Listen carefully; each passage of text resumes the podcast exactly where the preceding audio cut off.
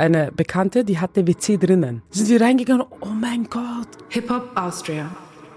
Der Podcast für Rap, Hip-Hop und Street Culture.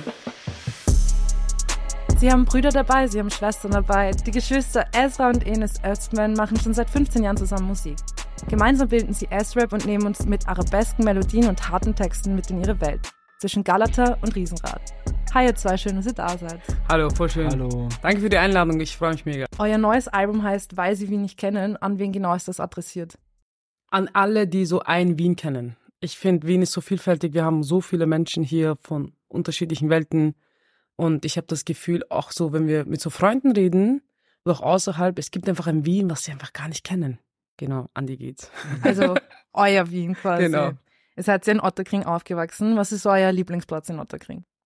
Mehrere. Mittlerweile schon mal ein Platz. Aber also mit dem Platz sind wir groß geworden quasi. Wir waren fast alle täglich dort. Einkaufen, ein Brunnenmarkt, Moschee war dort, Opa war dort die ganze Zeit. Genau deswegen ist Üppenplatz für uns ein sehr wertvoller Gegend. Ja, und alle, die den Ort kennen, man weiß, Üppenplatz ist ein zweites Wohnzimmer. Also es ist wirklich, du fühlst dich zu Hause, du kennst viele Leute, man geht einfach hin und hat Ruhe. Manchmal auch nicht, weil man sich einfach die ganze Zeit kennt. Ja, das ist in Wien generell Ja, oft ja, so. ja, ja, voll, voll, voll, Das voll. Dorf. Gibt es auch Ecken in Wien, die euch so gar nicht taugen? Mir ist egal wo, aber wenn es nur eine Nationalität da ist, dann packe ich das nicht. Das ist mir egal, ob es jetzt in Österreich ist oder woanders ist. Aber außerhalb zum Beispiel Wien-Bezirke finde ich auch immer ein bisschen zart. Ja, Mhm, Also so Speckgürtel. Ja. Ich komme aus dem Speckgürtel. Und wie war's? Ja, ein Erlebnis. Ja. Nein, es ist okay, aber ja, Ja. Ist Das heißt nicht, ich bin selber im 16. im Außenbezirk. Ja, Außenbezirke sind auch richtig geil, aber es gibt halt so eine Ecke, die ist hart. ja. Weißt du? Mhm. Ah, man- Ja, es gibt, glaube ich, was, äh, ich glaube so an Energien von Menschen und Energien von äh, Gebieten. Und wenn dort schöne Menschen wohnen, wird auch diese Gegend automatisch schön. Daran glaube ich ja irgendwie. Mhm. Und es gibt wirklich, jetzt, egal wo, es gibt manche äh, Gegenden in Wien, da ist irgendwie so, da fühle ich mich so generell so ein bisschen nicht depressiv, aber so äh, eng. Mhm. Und ich glaube, ich weiß nicht, mit was das zu tun hat. Ich kann auch jetzt nicht eine, eine bestimmte Adresse sagen oder so, aber solche Gegenden gibt es schon. Ihr macht ja schon sehr lange als Geschwister zusammen Musik. Wie ist das so? Quasi, wenn man so aufgewachsen ist miteinander und wahrscheinlich dann auch sehr eng Ja. miteinander ist, Musik zusammen zu machen. Also wir sind Geschwister, wir sind auch richtig gute, Gott sei Dank, da werden noch Freunde. Ich sehe es eher als ein Privileg. Ich finde, zusammen Musik machen kann manchmal sehr schwer sein, Mhm. weil man hat zwei unterschiedliche Zugänge, man ist gestresst und eines, niemand kennt mich so gut, wie Enes mich kennt. Und ich glaube auch andersrum. Also das habe ich mir gedacht, dass ihr dann wahrscheinlich auch manchmal so eure Uneinigkeiten habt im kreativen Prozess wahrscheinlich auch. Wie löst ihr dann sowas? Das haben wir eigentlich ehrlich gesagt ganz, ganz selten, wo Mhm. wir mit Esther in ganz verschiedenen Meinungen sind. Mhm. Wenn wir verschiedene Meinungen haben, dann sind wir auch gleich überzeugbar. So, wenn ich zum Beispiel bei einer Meinung bin und 80 Prozent davon überzeugt bin, ist dann Esther auch komischerweise dann noch zwei, dreimal reden, dass sie dann, okay, passt, dann machen wir das irgendwie so. Und das finde ich auch irgendwie cool beim Zusammenarbeiten, so. Weil das kann schon sehr, sehr schwer sein, weil wenn man etwas will und der andere gar nicht, das ist auch dann irgendwie so ein bisschen egoistisch und schwierig. Aber Gott sei Dank äh, sind auch unsere Geschmäcker äh, ziemlich gleich, kann ich sagen, Mhm. was Ja. ähm, künstlerisch, musikalisch betrifft. Also seid ihr sehr gut im Kompromisse finden. Gott sei Dank. Ja, voll, Gott sei Dank, ja. Nur bei Musik oder bei allen Themen? Ich und Enes reden absurd viel. Mhm. Also wir reden wirklich, wir sind letztens irgendwo hingefahren wegen einem Konzert. Also zehn Stunden sind wir hingefahren und wir haben acht Stu Stunden lang einfach philosophiert. Und das ist es, glaube ich. Wir kennen uns super gut, wir reden über äh, Themen. Deswegen weiß man auch, wir sind auch ein bisschen achtsam. Also ich würde jetzt auch nicht provokant irgendwas jetzt vorschlagen, was Enes jetzt gar nicht mag. Und das ist oft auch Sachen, die ich einfach nicht so mag. Wir sind klar auch unterschiedlich, Mhm. aber wir sind auch achtsam miteinander. Sonst wird es eh nicht funktionieren. Was denkt denn eigentlich äh, eure Familie über eure Musik? Also meine Familie, Gott sei Dank, ist ja natürlich am Anfang ein bisschen gedauert, weil so vor 15 Jahren hat jetzt Hip-Hop nicht so einen super, äh, noch immer nicht so einen super Ruf gehabt. Mhm. Und jetzt vor allem natürlich, immerhin kommen wir halt zu einem nicht konservativen Familie, aber das ist normal so. Es war ein bisschen halt bürgerlich, sagen wir mal so. Und Esra natürlich als Frau Rap und das war am Anfang ein bisschen natürlich für die ganze Community ein bisschen vielleicht nicht komisch, aber un ungewöhnt. Aber jetzt, vor allem mit meinen Eltern, meiner Tanten, mein Opa, Freunde, ähm, meine Eltern kommen fast, glaube ich, zu fast jedem Konzert, Ja, was in der süß, Nähe ist, ja. auch wenn es im Salzburg oder so ist. Ja, Wenn die? Zeit haben, sie kommen, so wirklich. Auch, Ma. ist auch für sie ein Ausflug. Mein Papa gibt manchmal so Tipps.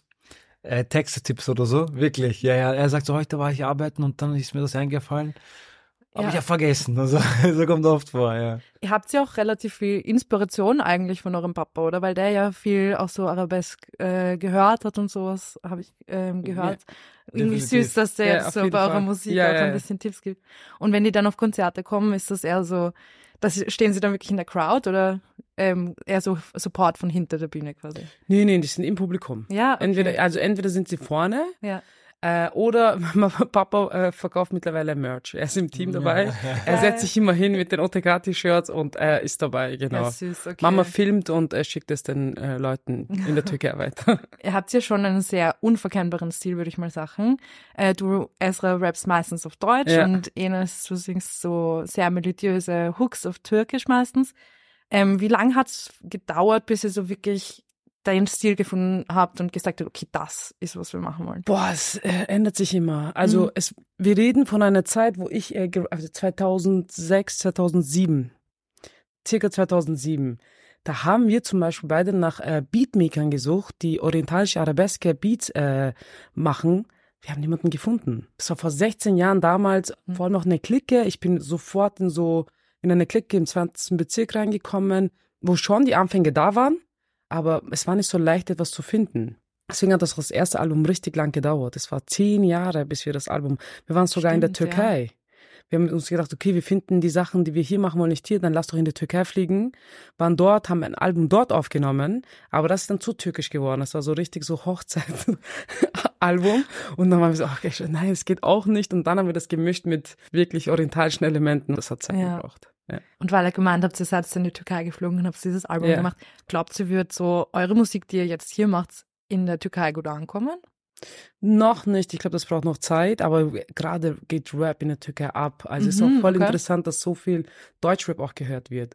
Ganz Bodrum, also all diese ähm, Urlaubsgebiete, Mhm. all Deutschrapper spielen dort Konzerte, die sind zwei Monate lang dort unterwegs, weil einfach Deutsch-Türken, die auch dort sind und Urlaub machen, verteilen diese Musik weiter. Okay, wow. und ja, es okay. wird so viel, also es ist echt arg, so viel deutschsprachige Rap gehört in der Türkei. Fast viel mehr, glaube ich, als wie in Österreich oder Krass. ja, ja, ja, voll, okay. voll, voll, voll. Und, wen hören Sie da so? Also unterschiedlich von Raf, Summer Jam, Mhm. Mero, Murder geht voll äh, ab. Mero. Ja, ja, Mero. All diese brandneu Deutschrap. Okay, Playlist. voll krass, das wusste ich gar nicht. Ja, okay. voll. Ähm, Aber ich muss da ehrlich sagen, das würde ich auch nicht wünschen. Das ist mein, äh, ich weiß nicht, was Sessel darüber denkt, aber mein persönliche, äh, wir haben unser, Gott sei Dank, wir haben immer unser Konzert, das immer so, war immer in einem Rahmen. Es war immer künstlerisch, es hat immer so eine Geschichte gehabt, irgendwie ein Thema gehabt auf unseren Konzerten und mein Wunsch wäre wirklich nicht, also nichts gegen Urlaub, aber äh, die treten nur für Geld auf. Also das ist absurd viel. Das sind 62 Konzerte in zwei Monaten geben sie, okay? Also da kann man da nicht mehr von Laune sprechen und von Kunst sprechen. Da geht es nur um, glaube ich, Geld. Und dann treten sie wegen äh, Lokalen auf, die viele Touristen nicht einmal zuhören. Die trinken ihre Getränke weiter. Wirklich, ich habe mir auch Videos so angeschaut. 10, 15 Leute schauen irgendwie zu, die sie kennen. Weil es sind u viele Touristen, keine Ahnung, russische Touristen, die nicht einmal den Künstler kennen. So. Ja. Voll. Und was auch voll interessant ist, ich habe ein paar Leuten Kritik gegenüber Splash Festival gehört. Mhm. Die Kritik war, glaube ich, an alle RapperInnen, dass sie auf der Bühne nicht so stark sind. Weil Mhm. sie einfach nicht so viel auch auftreten, muss man sagen.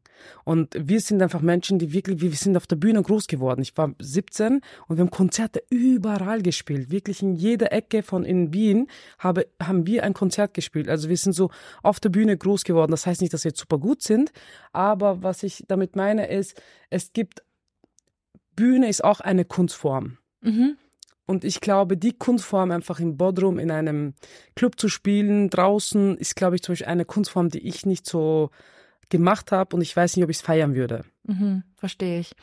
Ähm, wenn du meinst, ihr seid so auf der Bühne groß geworden, habt ihr trotzdem manchmal noch so Nervosität vor einem Auftritt oder seid ihr so gar kein, gar kein Stress? Ich habe eher Stress, wenn ich nicht Stress habe. Ich denke, was was los? Ah, es kann okay. ja nicht sein, dass ich keinen Stress habe, weil ist das Natürlichste und ich glaube, es gehört dazu. Klar, gibt's manchmal einen Stress, das ist so übertrieben, dass du so Übelkeit hast vor großen Konzerten. ist nicht mehr schön. Das ist Gott sei Dank sehr, sehr wenig. Das hatte ich bei Wiener Festwochen. Das war live eine Nummer. Und wenn du da mal da irgendwas falsch machst, kann ich nochmal sagen, sorry. Mhm. Alle bekommen es mit und es kann mal passieren, dass du aus der Universität am Anfang einen Fehler machst und den ganzen Song nicht mehr den Faden findest. Mhm. Ja. Da war mir übel bis zum geht nicht mehr. Da dachte mhm. ich mir, so, boah, das ist jetzt schon. Aber ihr habt es gerockt. Ja, also. Gar kein Problem. In einem Interview mit Message Magazine habt ihr mal drüber geredet, dass vor allem am Anfang eurer Musikkarriere euch niemand wirklich unterstützt hat, außer Kid Pax. Und dass die Rap-Szene eher sehr verschlossen ist. Ähm, wie nehmt ihr das jetzt wahr? Ich merke auch so, dass gerade sehr viele Leute rappen und ich feiere das und unterstütze das auch. Aber ähm, damals, als ich begonnen habe zu rappen, waren einfach, also ich habe auch, war auch nicht vielleicht in dieser Szene, aber ich habe nicht erstens allzu viele gekannt. Es waren sehr viele Männer, es waren auch sehr viele weiße Männer, die ich jetzt auch gern habe. Das ist jetzt auch nicht so ein Krieg gegen die weißen Männer, sondern ist auch voll lieb. So, die unterstützen uns auch, alles gut.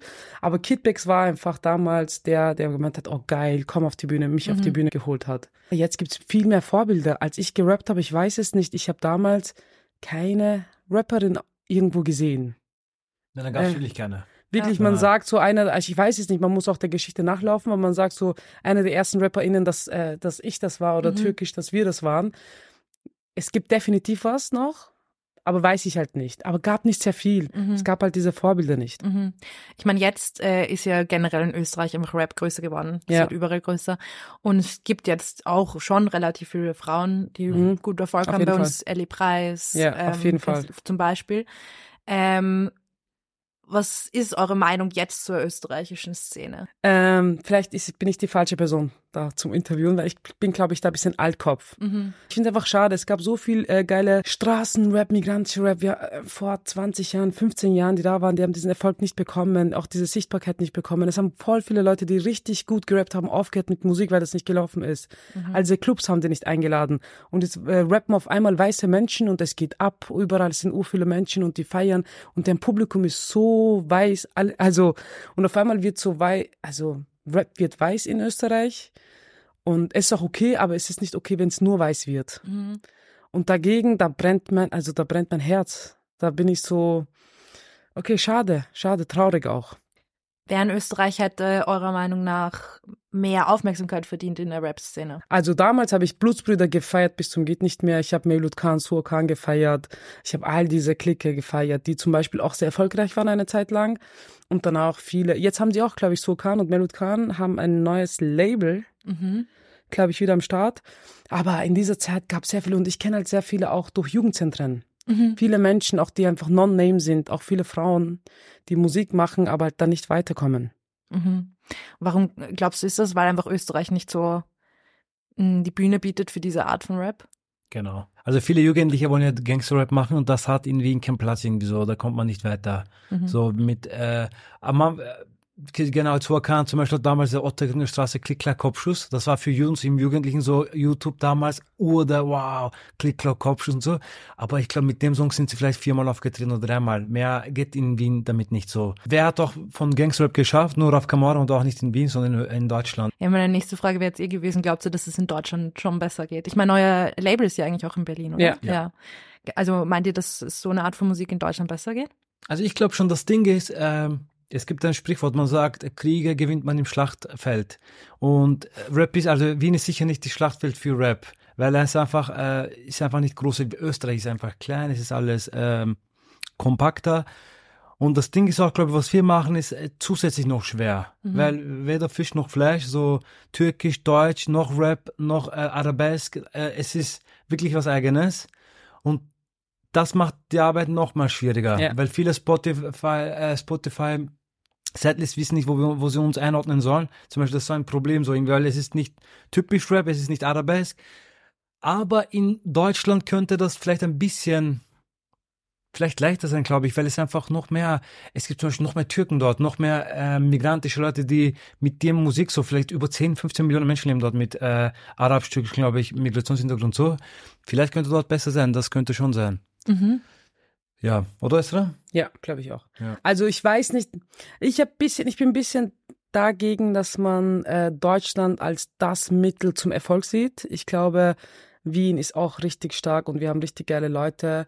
Wir sind ein bisschen klein und wir sind ein bisschen leider, wir erkennen coole Menschen zu spät. Das ist unser Problem. Wir sind so in unserer Welt, dass wir das Neue einfach kein Auge für, für das Neue haben. Wenn wir es haben, äh, dann läuft's auch. Und da ist halt Deutschland gut. Deutschland Mhm. erkennt, erkennt super gut die geilen Leute, die fischen das. Die sind Mhm. so, wow, das, das nehmen wir. Und bei uns haben wir so viele geile Sachen. Unsere Leute sind schon so, die sehen das nicht. Und das ist das Ding, glaube ich. Aber ich bin eher dafür, dass wir nicht nach Deutschland gehen, sondern die Deutschen sollen herkommen. Bin ich auch dafür. Das neue Album habt ihr jetzt in Zusammenarbeit mit Gas McGilmore produziert. Wie, wie war da die Zusammenarbeit für euch? Äh, War cool, also mit denen arbeiten wir auch jetzt seit 2018. Äh, ich muss, ich schätze mich da wirklich glücklich. Äh, es ist eine coole Gruppe. Sie sind flexibel. Sie sind auch, wie sagt man das? Offen. Oh, gerne offen. Also Das Wort hat noch- gefehlt. Genau, äh, genau. Sie sind auch offen für neue Ideen. Äh, sind so, okay, was machen wir jetzt? Wie können wir das machen? Und wie war so generell der Entstehungsprozess vom Album? Hat euch irgendwas besonders inspiriert?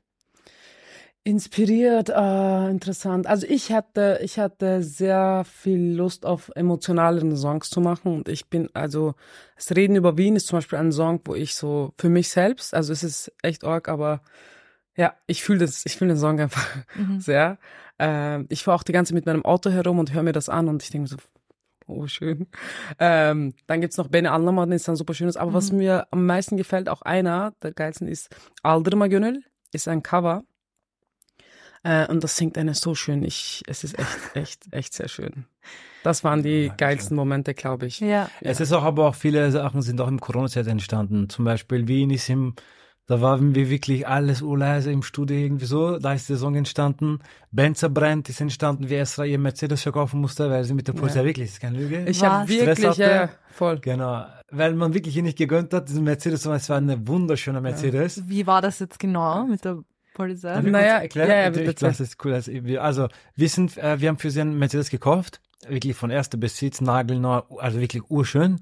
Aber das Problem war, dass das Auto ein Abgaseproblem hatte. Aber es ist eigentlich leicht zu beheben, so wenn man einen Mhm. guten Techniker kennt. Und Esther ist mit dem auf dem Gürtel gefahren und der Polizist hat ihn aufgehalten und hat gesagt, sie müssen das reparieren, sonst, äh, genau, wird es immer teurer und teurer. Und irgendwie wurde das Problem nicht gefunden. Ich habe es repariert? Nein. Genau. Nochmal zur Polizeimechaniker äh, gegangen, geht nicht. Nochmal repariert, nochmal, nee, passt noch immer nicht. Und man konnte das nicht. Und dann durfte ich da nicht mehr weiterfahren. Dann wurde mein äh, Führerschein entzogen. Genau. Was? Dein Ja, Führerschein mein auch? Führerschein wurde entzogen, weil ich damit gefahren bin und ich nicht einmal wusste, dass es ein äh, was Schlimmes ist. Ja. Genau, und irgendwann mal war ich so, okay, es reicht. Äh, ich habe die Polizei hinter mir, also ich, ich muss das Auto verbrennen. und dann haben wir ein Video gemacht und haben das Benzer wirklich verbrannt. Ähm, ich würde mit euch auch einfach kurz in den Song reinhören, Okay, dass wir okay. den kurz reinspielen.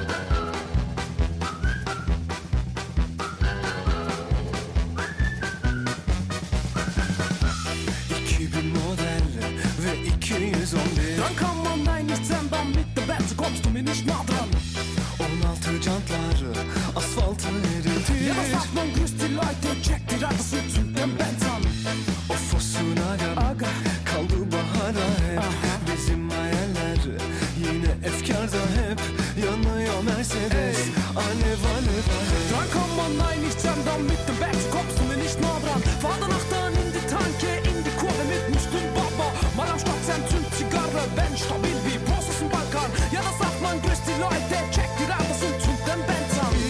Ich zünd, ich zünd meinen Benz an Ich zünd meinen Benz an Alev alev alev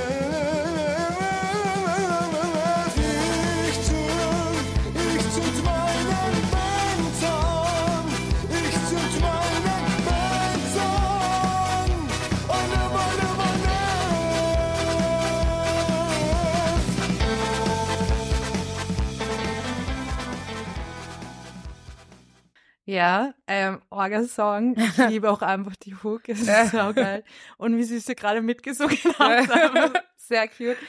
Ähm, ich meine, normalerweise singst du, also oft, meistens singst du eigentlich die Hook äh, auf Türkisch, jetzt hast du sie auf Deutsch gesungen, äh, aber trotzdem mit diesem gleichen Sound. Ja. Ich finde das richtig geil, muss ich sagen. Wie, wie seid ihr da drauf gekommen, dass du das jetzt mal so abswitcht quasi? Äh, Also man muss, genau, Musik ist auch ein, äh, ist auch ein Business, natürlich. Es ist, man muss an viele Sachen denken. Okay, das Lied, äh, wie wer ist, Publikum, wer ist Zielpublikum, was muss man, okay, es muss irgendein Text sein, was Ohrwurm macht. Wenn es türkisch ist, dann verstehen die viele Österreicher nicht oder viele andere sprechende Menschen nicht. Genau. Und im Endeffekt haben wir gedacht, okay, das Song ist ein, nicht politisch, aber so ein Song, was ein Message hat. Deswegen war es wichtig, dass es auf Deutsch ist und dass viele Menschen halt in Österreich mal leben, wenigstens mal in Österreich leben, das mal verstehen. Genau. Ja, Genau. ich finde die Mischung einfach richtig Dankeschön. geil. Das taugt mir voll. Bei der Mischung, das Einzige bei der Mischung, zum Beispiel Enes ist eher so abgeneigt davon. Mhm. So diese äh, deutsche Sprache mit so türkischem oder orientalischem. Weil das hat halt mit der Migration zu tun. Weil wir vor 20 Jahren oder 15 Jahren genau das bisschen verarscht haben. Und wenn man jetzt diese Sounds wieder verwendet, kann ich oft die eigenen Texte nicht einmal ernst nehmen. Und das ist es, äh, das ist ein bisschen das Problem. Aber ich merke halt, wie geil das auch ankommt und dass es einfach von unserer Geschichte nur ist. Und ich glaube, ja, dass das was anderes auch für Zuhörer hat. Ja, also ich finde es halt eben ein bisschen Ja. diesen, also Mhm. ich finde schon so richtig Voll nice, geil. muss ich sagen. Danke. Im August ist ja der Film Vienna Calling rausgekommen von Philipp Jedecke und ihr wart mit dabei. Erzähl jetzt mal, wie war das, das Drehen? Oh, es war geil, weil ähm, unser Schlagzeuger gedreht hat. Ja. Zufällig. Also wir wurden eingeladen und auf einmal war der auch eingeladen und da, da, da, da. Der Philipp ist auch ein so ein, der Regisseur war so ein richtig abenteuerlicher, offener Typ. Voll. Äh, es hat Spaß gemacht, mit ihm zu drehen. Die Eltern waren dabei am Start. Mhm. Und jetzt ist ja auch Kinostart gewesen, 25. glaube ich, August. Und Genau. jetzt ist es in den Kinos, ja. Genau. Ähm, habt ihr irgendwie ein Highlight von dem Film? Ja, mehrere. Also da, ich muss meine Favorite-Szenen sind von ähm, Voodoo Jürgens und Nino aus Wien. Die sind Ah, beide so ja. authentisch und so lustig. Also nicht alles lustig, aber es gibt manche Szenen, wo sie äh, so wienerisch reden. Äh, Ja, ja. Vor allem Nino hat so ein paar Sätze drinnen. Ähm, genau. Ja, ich Äh. glaube, er sagt einmal irgendwie, ähm, er hört jetzt auf zu rauchen. Genau, genau, genau, irgendwie genau. was, mit den kleinen Dingen. Ja, genau, genau. ja, Genau. das hat schon so einen richtigen Ja. Charme. Ähm, ihr habt jetzt auch im August äh, euren wirklich tatsächlich ersten gemeinsamen Song, den ihr quasi als erstes Ja. aufgenommen habt, Hüsün Turnavase, äh, aufgenommen. Und es bedeutet Turnier der Traurigkeit, Ja. was ich echt super poetisch finde, auch auf Deutsch. Und den habt ihr damals im Jugendzentrum Ja. aufgenommen. Und ich würde auch kurz reinholen mit euch. Derler ki hep sevdiğin kadar sevilirsin. Seven sevilse meyhaneler dolur muydu? That's it. Esrap. Yanan dünya yaktın beni bir türlü anlamadım seni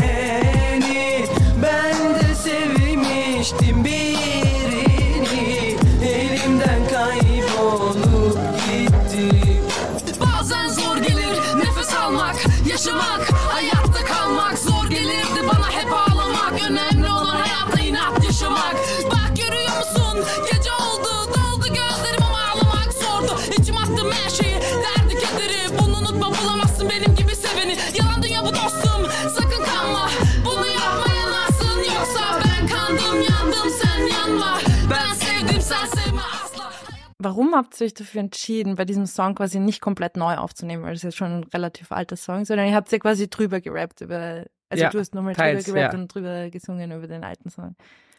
Ja, also ich, wir haben den Song irgendwann mal nochmal gehört und ich war so, wow, oh, auch die Stimme. Mhm. So ist eine, als es vor, wurde vor 16, 17 Jahren aufgenommen, ist eine ganz eine andere Zeit und es hat eine, auch eine gewisse andere Traurigkeit in dem Song Mhm. drinnen. Das wollte ich nicht, dass es verlieren geht.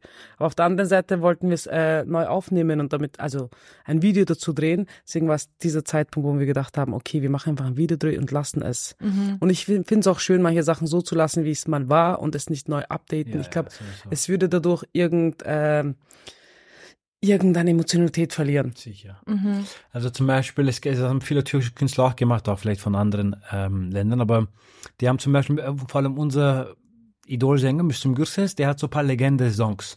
İtirazım var, äh, Tanrı istemezse yaprak düşmez, das sind so Klassiker. Und diese Lieder wurden u viel damals Kassetten wurden u viel davon verkauft.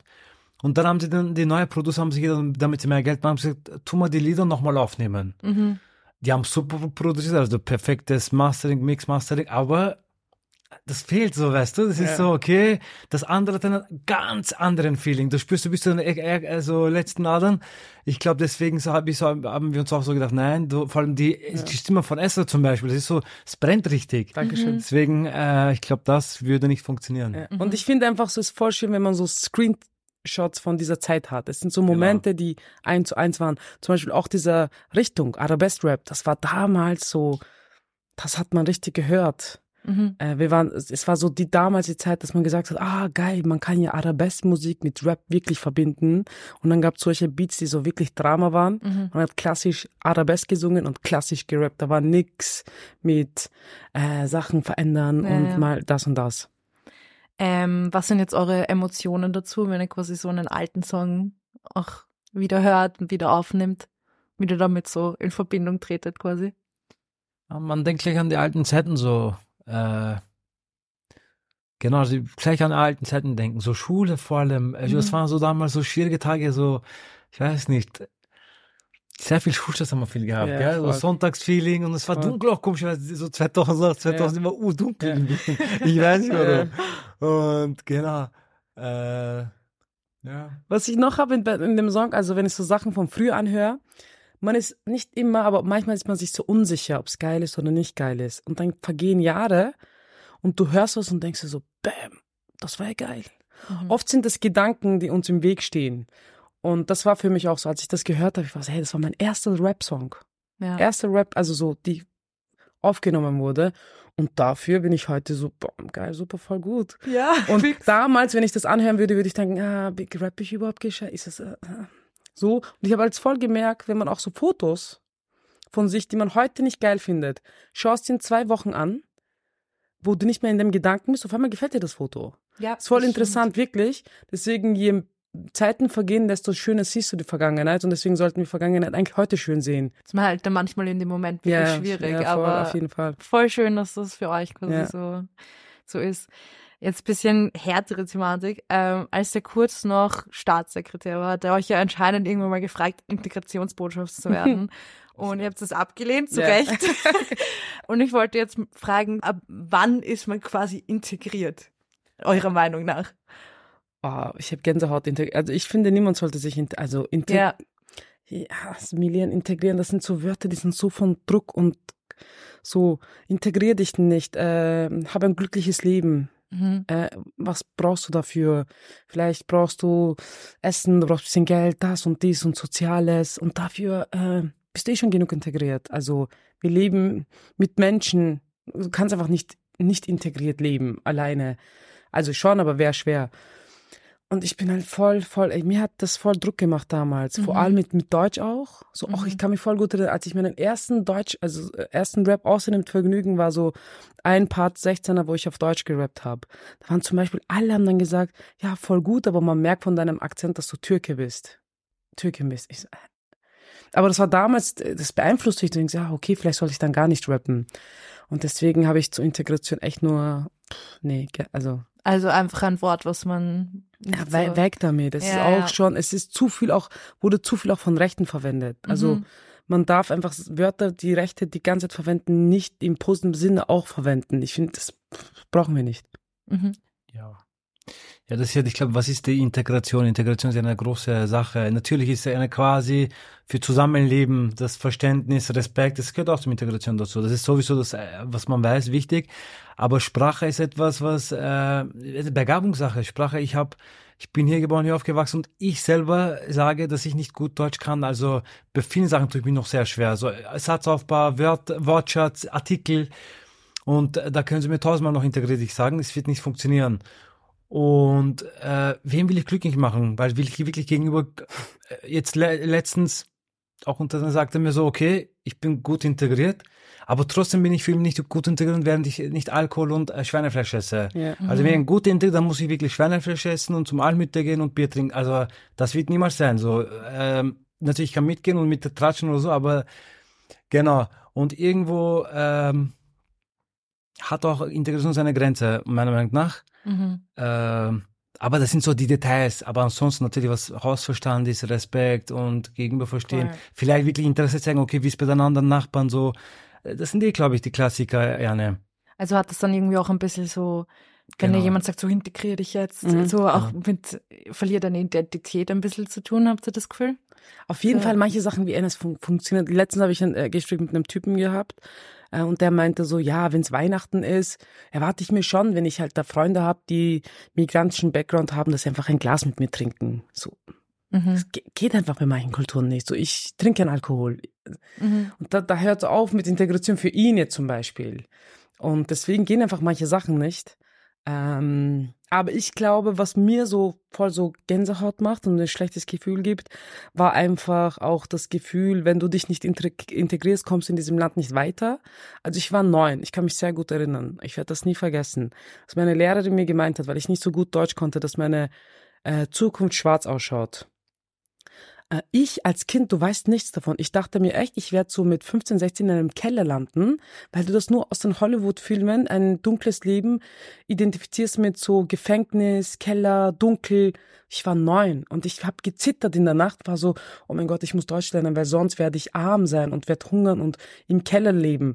So, ich habe geträumt davon. Mhm. Da kann mir niemand erzählen, dass der eine Art Integration geil ist. Das macht Menschen kaputt. Mhm. Schön, dass wir dieses Land noch lieben. Also ich liebe Wien wirklich. Aber das ist alles außer Liebe. Mhm. Ist ja auch ein bisschen so eine Hassliebe, die auch manchmal Ja, auf jeden, beschreibt. auf jeden Fall. Ja, definitiv Hassliebe. Also manchmal liebe ich ihn extremst. Ähm, da sage ich so, wenn ich zum Beispiel in der Türkei war, da weiß ich dann eigentlich, wie Europäer ich bin so. Mhm. Ich denke mir, weißt du, so, die fallen halt irgendwie so alle. So, ich denke mir so, da, ich bin der Ronzo Wiener, so ich bronze wie alles. Keiner blinkt. Und einmal fahre ich so, wir fahren von Istanbul zurück nach Tekirdağ. Keiner blinkt, okay? Und ich die ganze Zeit, ich brav, ich blinke brav. Auf einmal kommt irgendwer von hinten und blinkt. Und ich denke mir, Alter, Istanbul, komisch. Und dann schaue ich Wiener Kennzeichen. ich so, oh mein Gott, ist die. Also das ist schon irgendwie so, Heimat ist definitiv Wien. Also das kann man schon sagen. Ja. So, da sind wir schon integriert. Also Heimat ist definitiv Wien. Ja, ja. Es, es sollte auch so sein. Also ich bin hier geboren, hier aufgewachsen und wünsche mir eine Zukunft hier. Ähm, Ich bin Genau. jetzt auch keine Türkin mehr, die meint so, wenn ich alt bin, ziehe ich in die Türkei. Also, Hast du das früher gesagt? ja, klar, Ja? alle. Also viele, alle meine Leute meinten so, ja, wir leben ein paar Jahre und dann gehen wir zurück. Noch immer, in, auch in, als in meiner Jugendphase war das noch so ein Thema. Was machen wir morgen hier? Das Leben ist Fahrt, so, wir wollen wieder zurück. und was ich auch sehr gesehen, also was ich eine Analyse gemacht habe, für uns war Österreich immer sehr stark. So Österreich, so Jugendamt, Polizei, Staat, Bild- Bildungsministerium, so oh, viele sehr Bürokratie Streng. halt, streng. Ja. Und zum Beispiel, wie sie dieser Anschlag war in ähm, Wien, Mhm. und da war ich in der Türkei zur selben Zeit, da habe ich so bemerkt, ich habe gesagt, Alter, egal was ist, egal wie ich Wien kritisiere, aber Wien gehört uns, so weißt du, da ist mir wirklich so Wien-Liebe hochgegangen.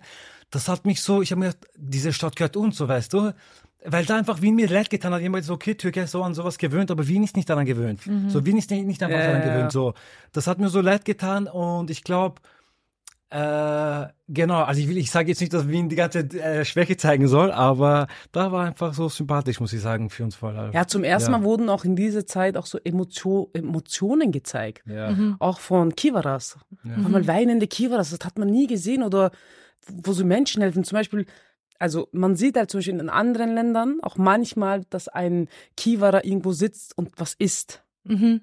So, hier war Staat und Mensch wirklich alle bürokratisch, bürokratische Sachen waren so, das war der Staat, da war der Bü Das hat man immer hardcore gefühlt, da war nix vermischt. Und da war es kurz nicht. Und das war, hat man so die Menschlichkeit einfach Genau, kurz dahinter voll, gesehen. voll, ja. voll, voll, voll. okay, verstehe. Ja, cool. Ähm, auf dem, sagen wir mal, titelgebenden Track Ja. reden über Wien, das hast du eh vorher schon Ja. erwähnt, dass er sehr wichtig für dich persönlich ist. Ähm, ist ja auch irgendwo ein bisschen politisch und ich will ihn auch nochmal kurz Ja. anhören und dann noch ein paar Fragen euch zu dem Track stellen.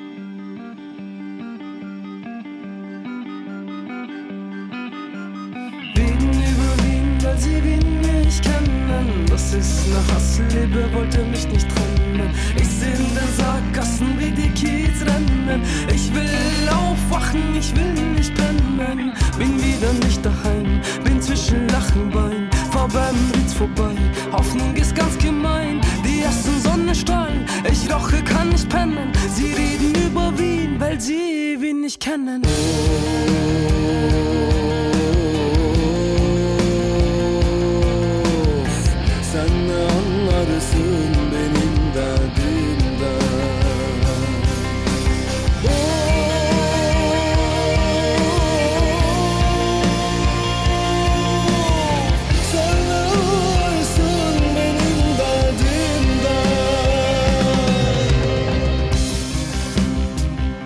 Hast du gerade angesetzt zum Drum Soul. Ja. Ähm, du singst in der Hook, äh, wenn ich es richtig verstanden habe, was, was verstehst du von meinen Problemen? Ähm, eure Texte sind ja auch generell oft sehr politisch. Ähm, vielleicht auch manchmal gezwungenermaßen so. Ähm, gibt es eurer Meinung nach Politik, die ihr euch versteht?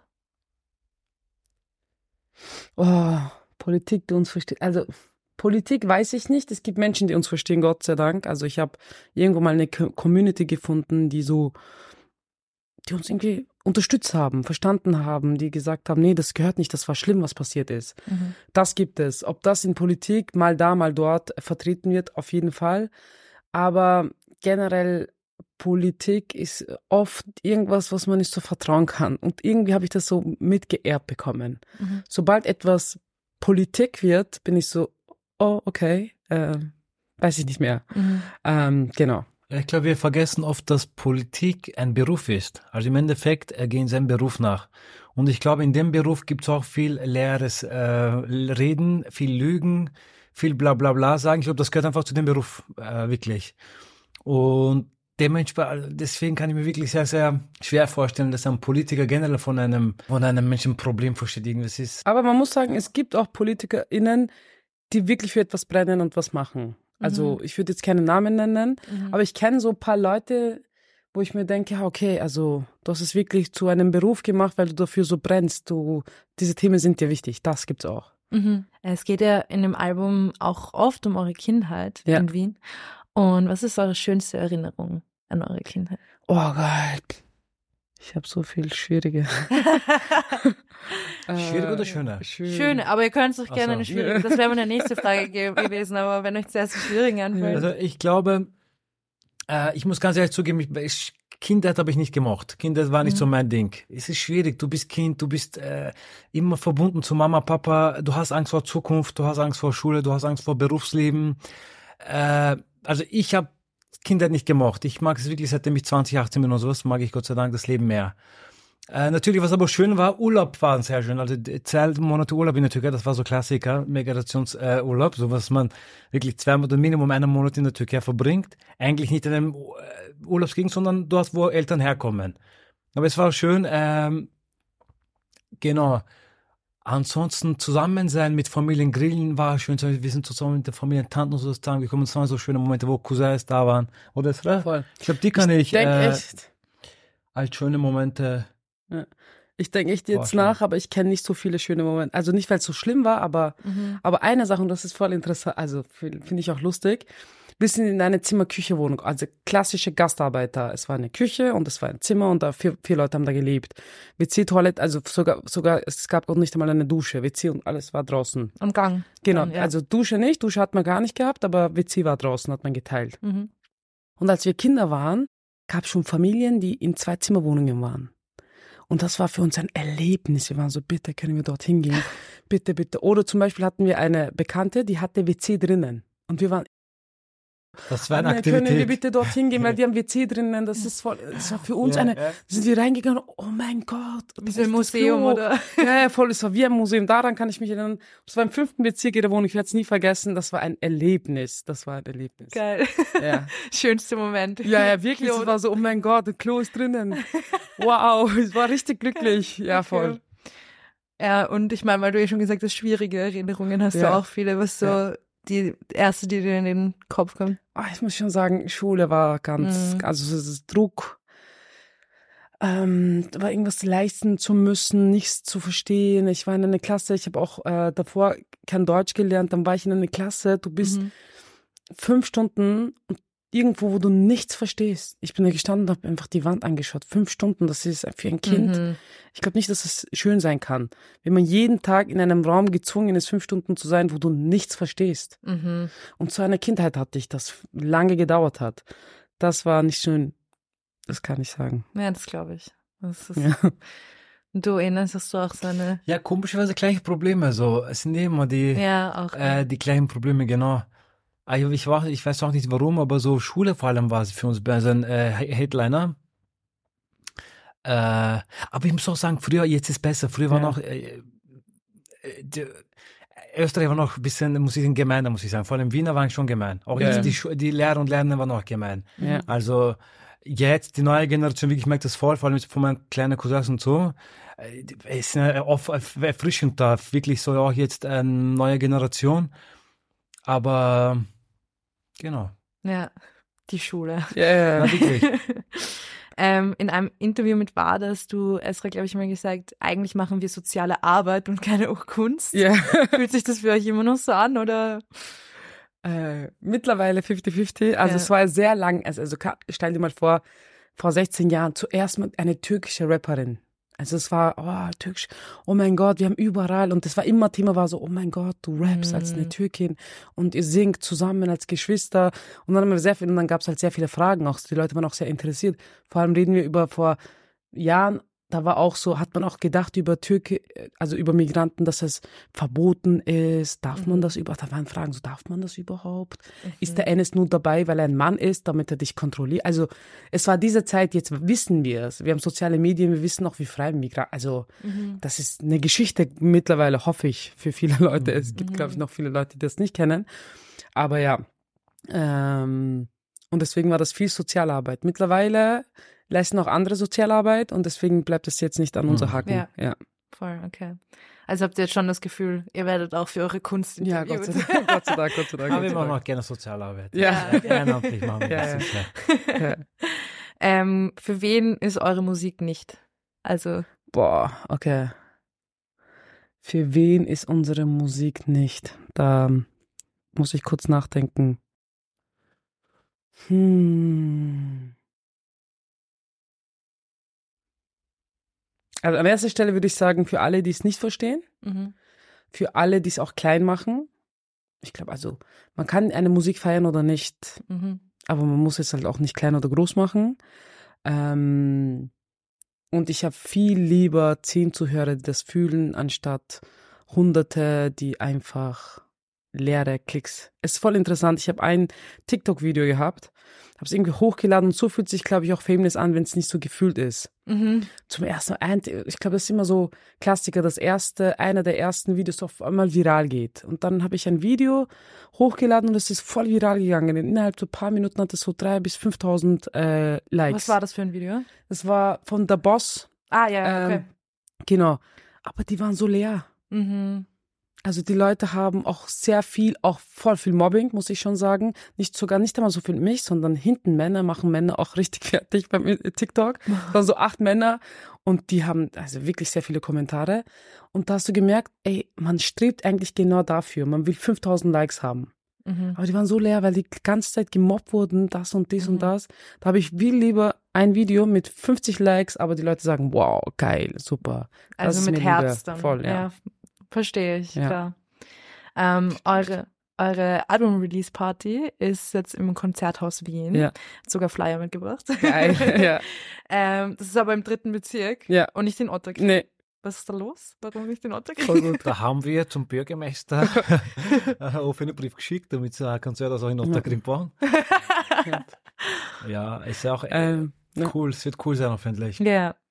Aber wir haben ja, äh, normalerweise ist ja Tuschistan-Fest, die wir Ja, genau. organisieren, durch, genau durch diese Idee entstanden. Wir haben unser erstes Album released und wir dachten so, ey, wir, uns hören viele Leute, Mhm. also unterschiedliche Leute, vielleicht nicht unbedingt viele, aber, äh, und dann waren wir so, okay, welchen Raum nehmen wir? Es gibt Leute, die Eintritt zahlen können, Leute, die nicht Eintritt zahlen können, das, dies, und dann war- waren wir so, ey, wir machen, wir stellen eine Bühne auf, äh, am Üppenplatz, Ja. Tuschistan-Fest und, und das läuft Gott sei Dank sehr gut. Wir haben das jetzt zweimal gemacht. Ja, Jetzt im Sommer wird es das dritte Mal kommen. cool. Aber dann dachten wir, ey, es gibt auch Leute, die Konzerthaus-Leute, die gibt's auch und dafür treten wir auch da auf. Äh, und ich bin echt gespannt, Ja. äh, wie das sein wird. Aber das heißt nicht, dass das nur das eine ist. Also es ist jetzt quasi das erste Mal sogar im Konzerthaus. Genau, oder? ja, voll, Okay, cool, Ja. ja, lustig.